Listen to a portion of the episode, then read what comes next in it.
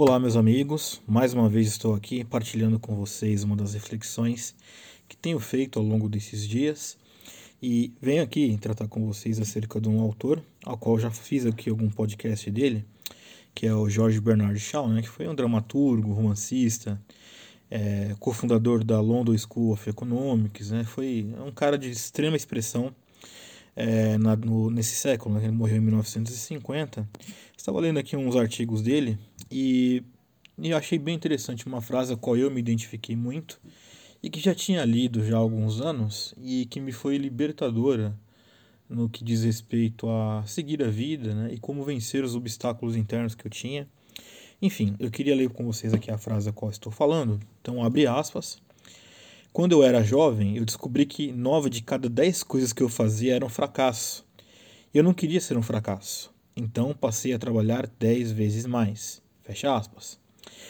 E olha, confesso para vocês que essa frase do, George Bernard Shaw nunca fez tanto sentido quanto para mim. Por quê? Porque eu já fracassei muito nessa vida. É, e fracassei muitas e muitas vezes. E óbvio que ninguém nasce com desejo, pelo menos eu não, né? Com desejo de ser um fracasso. Todo mundo quer dar certo. Mas eu confesso que já fracassei demais em tudo que você puder imaginar. Já fracassei como amigo, como marido, como pastor, como professor, como funcionário, como filho, como pai. Já fracassei demais na vida em diversas vezes e, e não é fácil lidar com isso, né? E durante um tempo eu ficava muito com isso na cabeça, dizendo o seguinte: poxa, mas tudo que eu faço nada dá certo, não consigo colocar os meus planos em curso, não acho soluções e Nunca ninguém havia me dado uma resposta tão clara quanto essa sobre a questão de trabalhar dez vezes mais se nove em cada dez coisas que eu faço é um fracasso. E faz todo sentido porque esse trabalho aqui que o Jorge Bernardes está falando não se diz um trabalho meramente operacional ou braçal. É o trabalho sobre nós mesmos. E é sobre esse trabalho, evidentemente, que eu estou falando, e é sobre esse trabalho que eu empenhei os meus esforços para que eu deixasse de ser um fracasso, embora comumente ainda falhe em algumas coisas, mas não considerando já o fracasso ou o fim das coisas. Isso é muito importante. Porém, uh, trabalhar sobre si mesmo, e é isso que eu ponho para que nós possamos refletir juntos, né? trabalhar sobre nós mesmos, né? requer é, um senso de realidade muito grande. Primeiro, porque nem sempre é tão simples enxergar onde é que nós estamos falhando.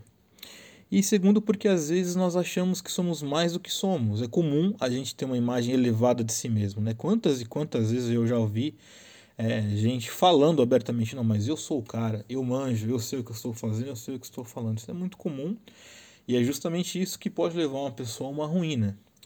Então, o que, que eu sugiro sobre essa questão do trabalho, sobre si mesmo? Né? Como é que a gente recomeça? Trabalhando sobre nós mesmos para evitarmos é, em ser um fracasso, assim por dizer. Então, em primeiro lugar, é reconhecer as nossas limitações. E é um trabalho ardido reconhecer as limitações. É, olhar para nós, identificar e assumir os pontos fracos que nós temos não é tão simples quanto parece. Às vezes porque sim, o orgulho fala mais alto, às vezes porque não enxergamos, e às vezes porque até recusamos a enxergar aquilo que nós somos é, falhas. É, já viu aquele ditado, né, que o pior é cego é aquele que não quer ver? De fato. Às vezes existem pessoas ao nosso, ao nosso redor dizendo para nós que nós estamos falhando em alguma coisa e por vezes nós nos recusamos a ouvir. Isso é comum, isso acontece. E ter esse senso de realidade é, tem que trazer para nós a responsabilidade inerente, ou seja, eu tenho que identificar os meus pontos fracos, eu tenho que trabalhar em cima desse ponto fraco, eu preciso empenhar tempo em cima desse ponto fraco, eu preciso passar tempo me dedicando a como resolver esse, esse ponto fraco. Eu vou te dar um exemplo. Eu mesmo é, tenho, eu estou tratando, né, tratei um tempo meu joelho, porque eu tive uma lesão leve no jiu-jitsu e assim, é um, por um período de tempo, tive que tomar remedicação, fazer uma fisioterapia, né, fazer um fortalecimento em uma área específica para que eu não tivesse problemas futuros. Eu encaro que da mesma forma as áreas da nossa estrutura emocional, né, intelectual, pessoal, que precisam ser tratadas, elas têm que ser enxergadas da mesma, da mesma forma, um tratamento que a gente faz por um período de tempo com vistas à resolução de um problema e de um ponto que era frágil que nós estamos fortalecendo. Vai exigir tempo, vai exigir empenho, vai exigir dedicação de nossa parte, como qualquer outra coisa. Segundo, é, que eu sugiro sobre essa questão de abandonar o fracasso, né, é a questão de vencer os nossos medos. Porque nós falhamos uma vez e nós vamos tentar de novo, nós vamos ter medo de errar e vamos errar às vezes duas, três, quatro, cinco, dez vezes.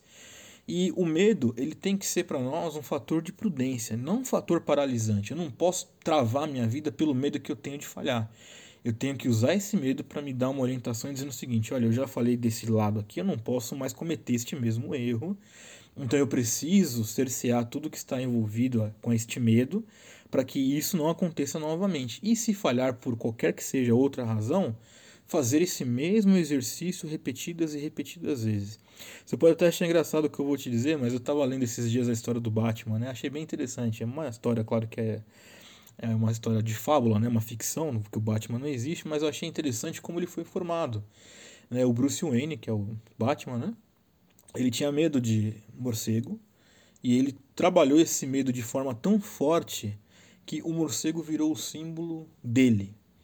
E trazendo isso para a nossa vida, eu fico pensando se os nossos medos estão sendo tratados ou encarados de tal forma que aquilo que nós mais tínhamos medo está virando o nosso ponto mais forte. Esse é o meu objetivo. E eu digo para vocês que esse deveria ser o nosso objetivo comum. Aquilo que nós temos medo de falhar, os nossos pontos fracos, nós vamos trabalhar, vamos dedicar tempo, vamos ser honestos conosco mesmo sobre eles de tal forma que o nosso ponto mais fraco venha a ser o nosso ponto mais forte. Esse é um desafio muito grande e digo para vocês que muitos dos fracassos que eu cometi e adotei essa postura realmente é, é, me tornaram uma pessoa melhor, fortaleci vários pontos fracos que eu tinha, desde origens pessoais, técnicas operacionais, comportamentais, e deu muito trabalho. Né? Ainda não estou pronto porque a vida é um processo eu creio que eu cheguei talvez na metade da minha vida, ainda tenho um longo tempo pela frente, então não estou pronto né, para tudo que vier, porque é um aprendizado constante. Mas aquilo em que fracassei diversas de diversas vezes no passado, graças a Deus já não é mais uma razão de fracasso para mim, é uma, uma razão de superação. E entendo que o fracasso deve ser enxergado desta forma: trabalhar sobre nós mesmos, é, fortalecermos os nossos pontos fracos, vencermos os nossos medos e mudar o que era um fracasso para uma experiência rica e sólida para um sucesso futuro. É o que eu desejo para todos vocês e espero muito que esse áudio faça bastante sentido para vocês, como fez a mim também, juntamente com essa leitura. Tá certo? Desejo a todos vocês uma excelente semana e um forte abraço.